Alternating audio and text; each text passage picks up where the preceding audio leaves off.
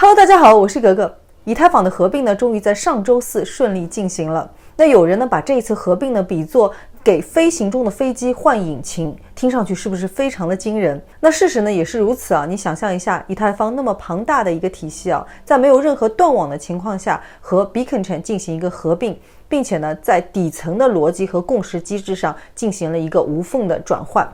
是不是非常的厉害？以太坊的合并呢，可以说今年币圈最重要的一个事件啊。那这只靴子终于落地了，但是以太坊的价格呢，却是随之一跌再跌。那今天的格格就要和大家分析一下，为什么以太坊的价格跌得那么厉害？我总结出三个原因。那另外呢，也要和大家分析一下，以太坊究竟还值不值得我们去投资？OK，我们废话不多说，现在开始吧。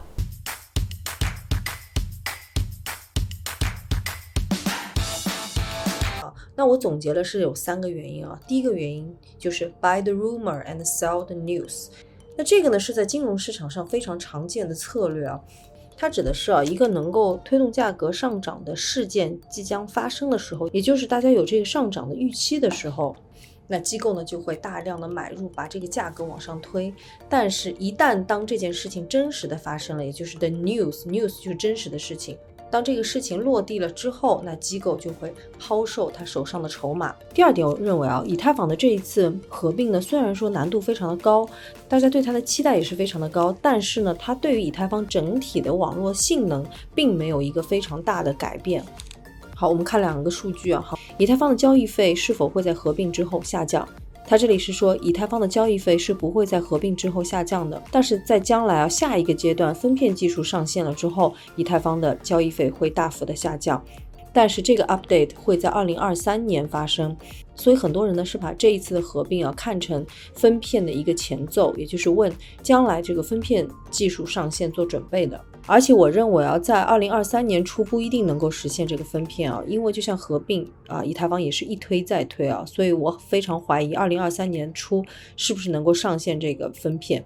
那这个呢，就引发出我们之前讲的一个点，就是 Layer Two，就是因为以太坊主网在短期内还没有办法做到降低交易费，那么 Layer Two 目前来看就非常重要啊。大家可以看我这支视频。那目前啊，这个市场比较低迷的时候，你觉得哪一些项目你需要布局？那 Layer Two 绝对就是一个非常好的项目。第二个问题啊，以太坊的交易速度会不会加快？答案是是的，但是 barely，就是几乎是察觉不出来的。他这里说，如果是在以前老的 POW 机制下面，以太坊出块的速度是十三到十四秒一个区块，但是现在用 POS 之后呢，是十二秒一个区块，所以啊，改变是非常微小的，你几乎感觉不出来。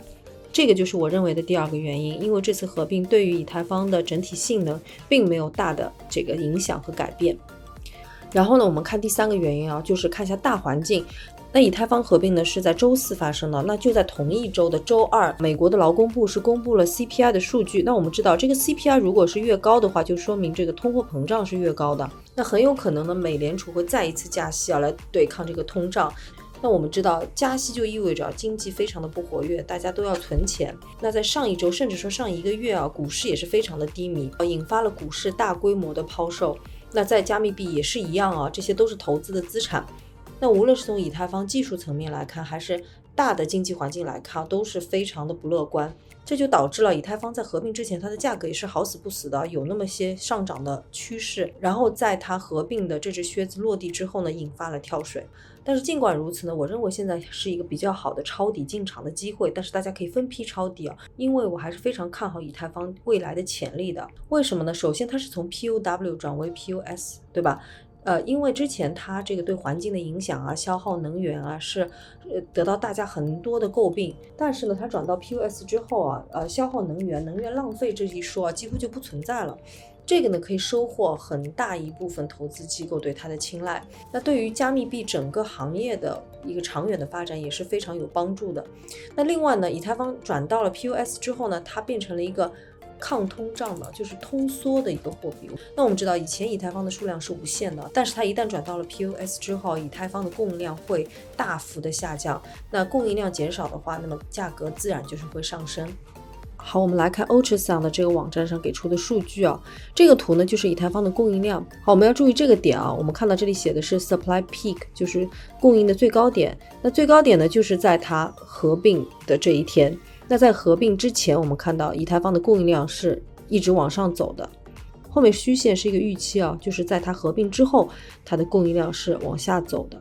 那以太坊就会成为一个通缩的货币啊，对于它价格的上涨是非常有帮助的。那当然了，它这个线也不是非常明显，就是往下走啊，所以呢，以太坊的价格要回来的话，还是要等一段时间啊。至少这两年，我觉得它回到它的 all time high 是有难度的。然后我们看到这里也说啊，作为一个长期的投资啊，现在在熊市里面是非常适合去囤积货币的。啊，这样呢，在二零二五年的时候呢，以太坊就有可能是 potentially 很有可能有一个巨大的增长和收获，huge gains。所以我觉得大家不要每天去看盘啊，今天涨了百分之三，明天跌了百分之四，这样也非常的累。从长期来看，我觉得以太坊的投资还是非常值得的啊，特别是在熊市，现在只有一千出头的这个价格，以太坊也就只有六七年的时间啊，但是它的发展非常的迅速。那我觉得以太坊作为加密世界的核心啊。啊，非常稳健的一步一步的搭建自己的一个架构，然后让自己更完善，并且它的合并也好，它的 Layer Two 也好，它将来要做呃分片啊，就这样一步一步成长起来啊，啊，为加密货币世界是做了非常大的贡献。现在加密货币可以说还是处在蛮荒时代啊，呃，以太坊就像一个开疆拓土的一个勇士一样。啊，所以如果你是看好它的话，你可以看好它一年两年逢低买入，分批建仓这种，我已经说了无数遍了。另外呢，就是这个彩虹图，彩虹图不是每次都非常准啊，但是它的这个大趋势还是可以看一下的。那彩虹图呢，越是往红色的地方，这个暖色调走的话，它越是有 formal，就是有啊泡沫；越是往冷色调的蓝色这块走呢，就是。呃，可以买入，也就是大家非常恐慌的时候。现在就是以太坊，它是一千三也好，一千二、一千也好，九百也好，其实都是差不多的。大家还是要看大的这个趋势啊，big picture。OK，那如果你觉得这支视频对你有帮助的话，不要忘了给我点个赞哦。那如果说你还没有注册加密货币交易平台的话，那我推荐大家全球最大的平台币安。啊，如果说你想用量化交易机器人来帮你提高胜算、节省时间的话，那我推荐的是我自己一直使用的派网。如果你是大陆用户的话，记得用派克，都是可以进行 KYC。如果说你用我的推荐码的话，都可以有百分之二十的交易手续费的减免。OK，我们过两天再见吧，拜拜。